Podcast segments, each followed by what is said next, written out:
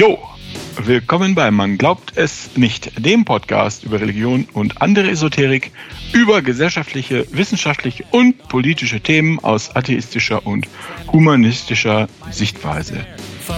Ab und zu kriegen wir Fragen von euch, ob wir was für uns tun könnt. Ähm, das ist so, wenn ihr uns helfen mögt, dann erzählt eurem Umfeld von euch, kommentiert bei WordPress oder bei YouTube, setzt ein Like oder gebt uns eine 5-Sterne-Bewertung, wo auch immer man Podcasts ähm, bewerten kann. Das ist zum Beispiel Spotify oder Apple Podcast. So, also, hallo, liebe Zuhörerinnen und Hörer. Hallo, Till. Hallo, Oliver. Wie es so meine Art ist, habe ich mal wieder einen Zeitungsartikel für euch rausgesucht, auch aus der Frankfurter Allgemeinen Zeitung, und zwar vom 21. Dezember 2021, also kurz vor Weihnachten.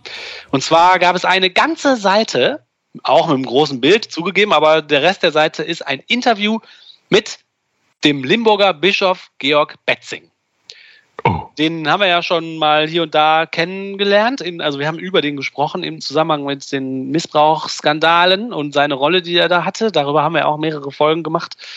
Jetzt hat die FAZ sich den geschnappt und interviewt auf dieser Seite. Und ich dachte, ich lese euch mal so ein paar Ausschnitte vor. Ja, Betzing hat auch in seiner Zeit in Trier äh, Kindesmissbrauch äh, vertuscht und Täter geschützt. Das wird doch gerade untersucht, nicht wahr? Vom äh, vom kirchlichen, was auch immer Gericht. Ja, genau. Und lustig ist, dass diese ganze Seite irgendwie an einer Stelle das kurz anschrabbelt, aber mhm. ich lese das gleich mal vor, wie der sich da rauswindet. Das, ähm, wir haben ja auch schon mal die Theorie aufgestellt, dass ein Theologiestudium eigentlich ein Rhetorikstudium darstellt und ich finde, das kann man hier ganz gut erkennen. mhm. Also, es fängt, die FAZ fängt an, die Frage zu stellen, Herr Betzing, lassen Sie uns über Hoffnung sprechen. Woraus speist sich Ihre Hoffnung, dass sich die Dinge nach zwei Jahren Corona zum Guten wenden?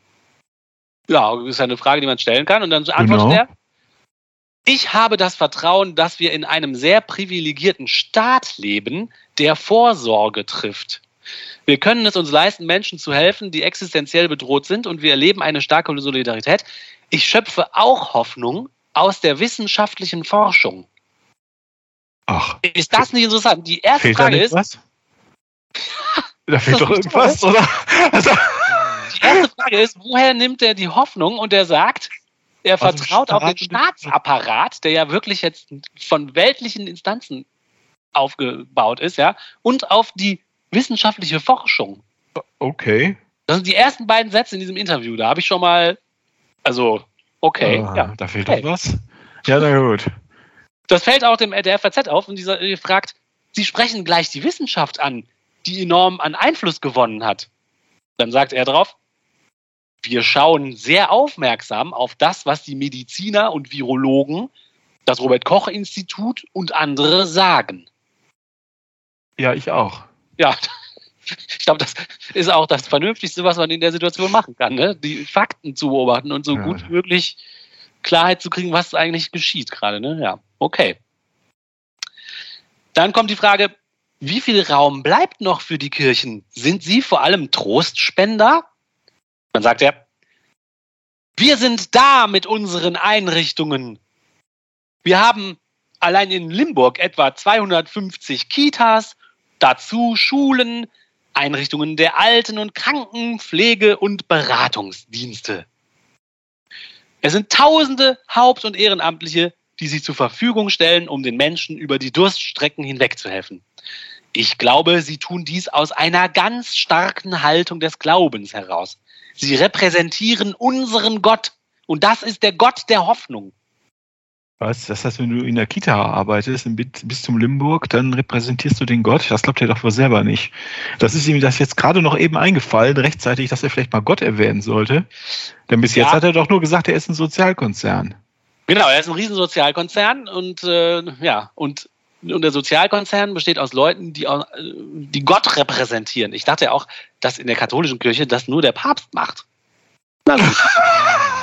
Ja, das ist doch der Repräsentant ja, Gottes auf Erden. Guter Punkt, guter Punkt.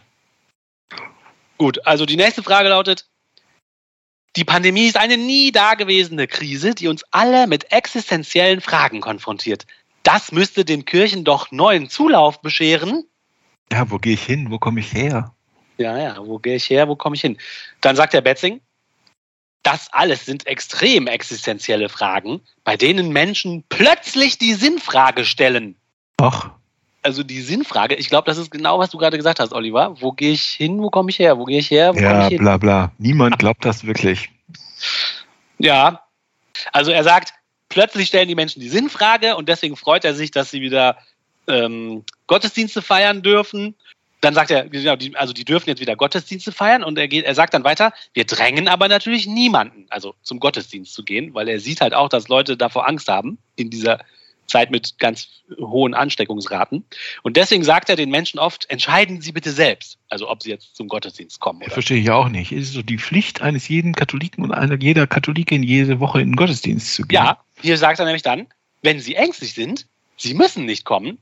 Wir bieten auch Streaming-Gottesdienste. Ja. Ah. ja. Dann fragt die FAZ, vor einem Jahr konnten viele ihre Angehörigen auch in kirchlichen Pflegeeinrichtungen nicht besuchen. War es richtig, den Lockdown-Kurs zu stützen?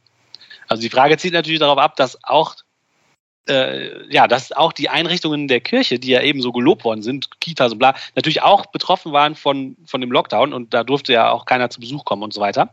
Und dann sagt der Betzing jetzt, äh, dass er das schon okay fand, aber dass er gemerkt hat, ähm, dass das viele Leute wirklich gestört hat und darunter gelitten haben, so alleine zu sein.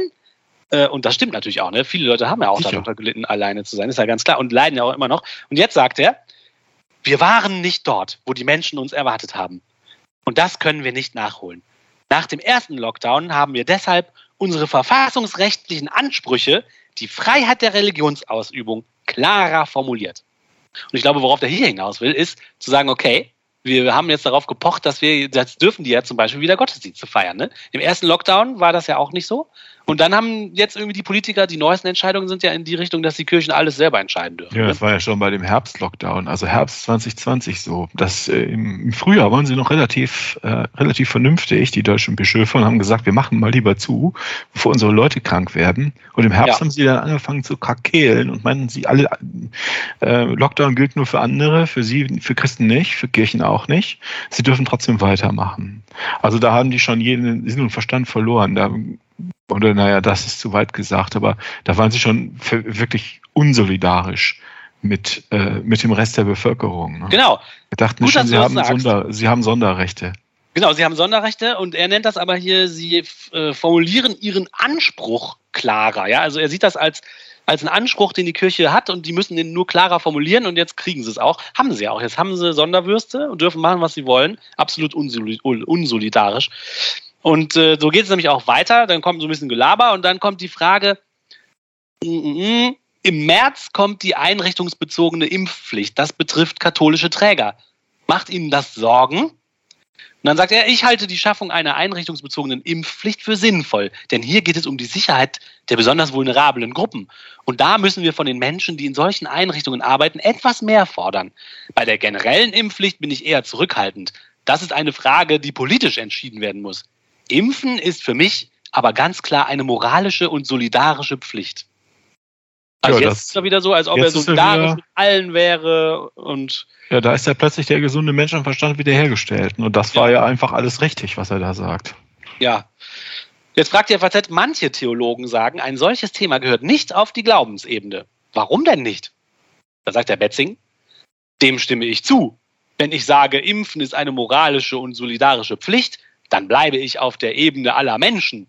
Wenn ich sagen würde, Gott fordert von uns, uns impfen zu lassen, dann führt das zu weit. Ich weiß ja, warum sich manche nicht impfen lassen. Es sind Menschen darunter, die Sorgen haben und beispielsweise sagen, sie kennen die Langzeitwirkungen der Impfung nicht. Ja, ja. Das, das kann ich nachvollziehen. Man muss die Menschen der Sorgen ernst nehmen. Klar, wie immer. Alles besorgte Bürger. Jetzt fragt er, die FAZ das ist ganz lustig, was der Betzing zu den Äußerungen vom Kardinal Müller sagt. Und zwar schreibt die FAZ, Kardinal Müller hat gesagt, die Pandemie würde dazu genutzt, die Menschen gleichzuschalten. Was sagen Sie dazu? Jetzt, das ist ganz lustig. Er sagt ich gehe davon aus, Kardinal Müller hat diese Äußerungen als Privatperson getätigt. Und ich muss sagen, da sind abstruse Ansichten dabei. Ich teile seine Auffassung nicht und finde seine Wortwahl absolut unpassend. Ja, so. Und dann es kommt eine ganz äh, nette Frage. Scheut die Kirche in der zunehmend säkularen Gesellschaft theologisch zu argumentieren? Also, weil man hört ja von der Kirche eigentlich nichts. Ne? Die Kirche sagt weder hier, das ist eine Strafe Gottes, noch sagt sie, nein, das ist keine Strafe Gottes. Irgendwie habe ich als Privatperson auch das Gefühl, Kirche schweigt ja relativ gut zu dieser ganzen Pandemie wenn sie jetzt ihren theologischen Bogen aufmacht, wie sie das üblicherweise machen würde, dann müssen sie sagen, der Gott hat das geschickt. Was ist los mit dem Gott? Na, da wollen sie lieber nicht drüber reden. Das kann man schon verstehen, genau. dass sie das lieber nicht wollen. Aber jetzt wird er gefragt und jetzt kommt hier sein äh, Theologie, äh, Theoretik, äh, Rhetorik-Studium zu fragen. Und zwar antwortet er, es gibt einfache Lösungen. Der liebe Gott schickt Unheil, um zu strafen. Das kann ich weder glauben, noch würde ich das unterstützen. Da frage ich mich, noch würde ich das unterstützen. Also der unterstützt, wenn der Gott jetzt graben würde, das würde der jetzt nicht unterstützen oder was? Würde er sagen, hallo lieber Gott, hier ist der Mr. Betzing, das unterstütze ich gerade gar nicht, also was du da machst. Okay, gut. Der Mensch ist nur ein Teil des Ganzen. Im evolutionären Prozess verändert sich die Welt. Jetzt argumentiert er schon wieder mit wissenschaftlichen Begriffen. Und das trifft uns als Teil dieser Welt. Ob es Naturkatastrophen oder selbstverschuldete Prozesse wie der Klimawandel sind, wir müssen den Kampf dagegen aufnehmen. Zeigt diese Pandemie nicht auch die schöpferische Kraft des Menschen als Wissenschaftler? Das Wunder der Forschung ist ein ganz großes. Und ja, wir müssen eine theologische Reflexion der Pandemie beginnen. Äh, jetzt, äh, also, ja, was? Das Wunder der Forschung? Jetzt fällt mir aber gerade mal die Kinnlade in die Knie. Geil, ne? Der Betzing. Deswegen sage ich ja, Rhetorik der knüpft Sätze aneinander, die sich eigentlich widersprechen, meiner Meinung nach. Aber irgendwie klingt es irgendwie, ja, weiß man das nicht. Fucking Wunder der fucking Forschung. Im evolutionären Prozess verändert sich die Welt. Naturkatastrophen, dagegen müssen wir den Kampf aufnehmen. Die Ach. Pandemie zeigt die schöpferische Kraft des Menschen als Wissenschaftler. Das Wunder der Forschung ist ein ganz großes. Okay. Also, wenn Forschung ein Wunder ist, das ist doch ein Kleinreden auch von Forschung. Als ob das nur ein weiterer Hokuspokus wäre. Ja, in seinem Sinne ist es wahrscheinlich ein Großreden. Und Eingemeinden. Vor allem ist das ein Eingemeinden. Ne? Wenn die Forschung, die weißt du, die Wissenschaftlerinnen und Wissenschaftler machen das nicht aus eigener Motivation, weil sie losgeschickt werden, irgendwas rauszukriegen, sondern weil der Gott irgendwie nebenbei noch die wissenschaftliche Methode entwickelt hat und die Leute jetzt beseelt, dann ist das ja auch ein Eingemeinden. Genau, du hast recht, das ist übergriffig, ne? Das ist total ist übergriffig. Und das gleiche übergriffige Argument kommt nämlich jetzt bei der nächsten Frage. Die nächste Frage ist, die Säkularisierung zieht weite Kreise. Wir haben mit Olaf Scholz, SPD, einen konfessionslosen Bundeskanzler. Sorgt oh. das nicht für Distanz zur Politik? Und dann sagt er, Betzing, guten Argumenten ist er aufgeschlossen. Der Bundeskanzler ist natürlich christlich geprägt und werteorientiert. Vielleicht braucht es einen bisschen längeren Anlauf. Mhm. Also, das ist okay. auch ein Gemeinden. Das ist dasselbe Argument. Ja, natürlich ist er auch christlich. Ja, komm jetzt. Ja, ja. Stell dich nicht so an. Klar ist er auch ein Christ. Der ist zwar kein Christ, aber ist dann natürlich trotzdem Christ. Dann fragt die FAZ, wie groß ist denn jetzt die Kluft zwischen der Kirche und der Gesellschaft mittlerweile? Und dann sagt er, die Kluft ist groß und sie nimmt zu. Die Zahlen zur Kirchenzugehörigkeit sind Alarmsignale gerade in Fragen von Sexualität, Partnerschaft, Gleichberechtigung von Frauen und Männern ist die Kluft besonders groß. Außerdem fragen sich die Menschen, gibt es Gott? Ja, also interessant, dass er ja. erkennt, dass alle Welt offensichtlich andere Vorstellungen zu Sexualität, Partnerschaft und Gleichberechtigung hat als die Kirche. Ja, der Betzing ist reiner Machtpolitiker. Also der ist auch nicht besonders spezifisch, äh, wie soll man sagen, spirituell aufgehängt oder sowas. Das ist, kommt ja aus den Antworten raus. Ne? Es geht ihm nur um Macht. Ja, es geht ihm um Macht. Aber die Macht sieht auch eher schwinden. Er sagt nämlich hier zu der Frage, wenn man sich die Demografie anschaut, fällt die enorme Machtverschiebung auf. Die deutsche Kirche wird immer kleiner. In Asien, Afrika und Südamerika wächst sie weiter.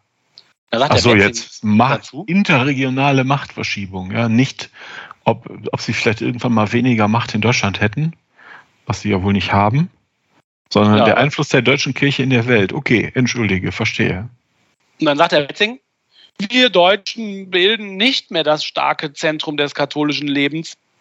Es wäre doch ungerecht zu sagen, wir wollen unsere Einflussmöglichkeiten dennoch auf dem gleichen Niveau wie früher halten. Ja, das hat gelegentlich was von einer Demutsübung. Wenn man in Rom oder auf einer internationalen Tagung ist und erlebt, dass es keine Übersetzung ins Deutsche mehr gibt.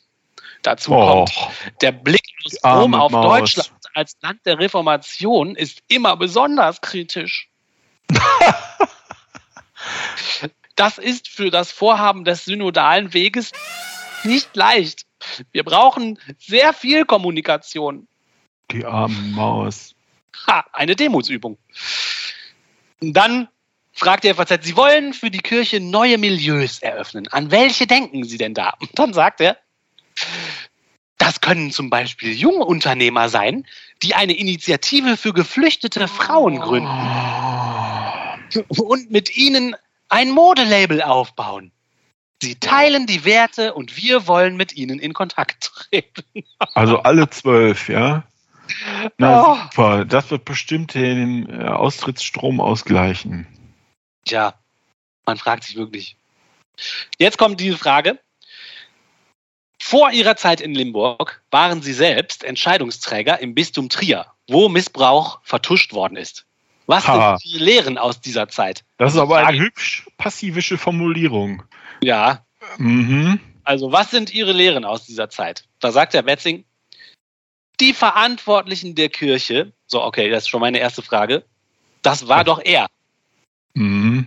Oh, jetzt sind es die. Okay. Ich lese mal weiter. Die Verantwortlichen der Kirche haben Fehler gemacht. Da schließe ich mich auch sehr bewusst ein. Oh. Der entscheidende Fehler war, den Betroffenen viel zu lange nicht zugehört zu haben. Nein. Das ist der, ja. Das ist nicht der äh, entscheidende Fehler. Der entscheidende Fehler ist, dass du die Betroffenen abgewimmelt hast und Täter über Jahrzehnte geschützt. Ja gut, über Jahrzehnte hat er das jetzt nicht gemacht. Er hat es nur über Jahre gemacht. Dicht zugehört. Ja. Also er behauptet, der entscheidende Fehler war, ja, die Betroffenen ja. viel zu wenig gehört haben. Das ist der Lernprozess der vergangenen 20 Jahre. Mhm. Also da muss man sich doch an den Kopf fassen. Der, die hat, der hat 20 Jahre gebraucht, um zu erkennen, hätte er mal besser zugehört. Und dann stimmt's nicht also, mal.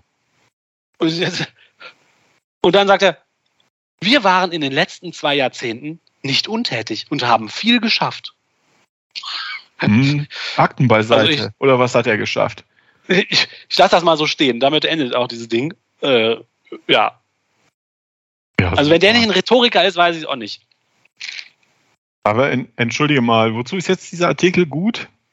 Es ist in der Vorweihnachtszeit rausgekommen und der Betzing, der ist halt so super sympathische Bilder von dem, dieser kleine moppelige Typ, der ein bisschen lächelt und dann haben ein, ein großes Bild, wo er lächelt und dann mehrere kleine darunter, wie er so gestikuliert, wo er so die Hände so hält und, und so.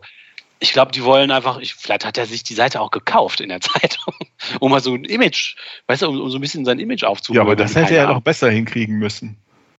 Stimmt, das hätte das ja, das hätte da hätte er sich andere Fragen selber gestellt wahrscheinlich. Ja, oder bessere Antworten. Äh, zumindest hätte er sich vorbereitet auf die Fragen besser. Aber wie gesagt, die FAZ macht aber eine Seite frei für. ja, ja. Ja, das kann nicht anders sein. Ne? Die jeden Montag oder wann auch immer sitzen die da in ihrer ähm, ähm, äh, Redaktionskonferenz und sagen, verdammte Axt, wir müssen schon wieder 80 Quadratmeter vollschreiben. Was machen wir denn? Ja. Also das, inhaltliches Interesse ist da ja nicht zu spüren. Das ist auf Seite 39 der Zeitung rausgekommen. Das ist fast so, das ist ziemlich am Ende von dem Ding. Ja, Quadratmeter 20 bis 21. Danach kommt nur noch so Regionales aus Frankfurt, was eh keiner liest, der das, der nicht in Frankfurt wohnt. Also ich, ja, keine Ahnung. Es muss dick sein, das Heft muss dick sein. Ach du meine Güte. Das Interessante an diesem Artikel fand ich eigentlich, wie inhaltslos das insgesamt bleibt. Also der Betzing, der hat ja jetzt da auf einer Seite die Möglichkeit bekommen, mal richtig vom Leder zu ziehen. Und was macht der? Irgendwie so nichts, eigentlich nichts. Tja. So, das war's mal wieder beim Man glaubt es nicht, dem Podcast über Religion und andere Esoterik. Vielen Dank fürs Zuhören. Wenn ihr mögt, erzählt euren Leuten von uns, kommentiert bei WordPress oder bei YouTube, setzt ein Like oder gebt uns eine 5-Sterne-Bewertung bei Spotify oder Apple Podcasts. Jo, Dankeschön, Till. Bis bald. Bis bald. Ciao. Ciao.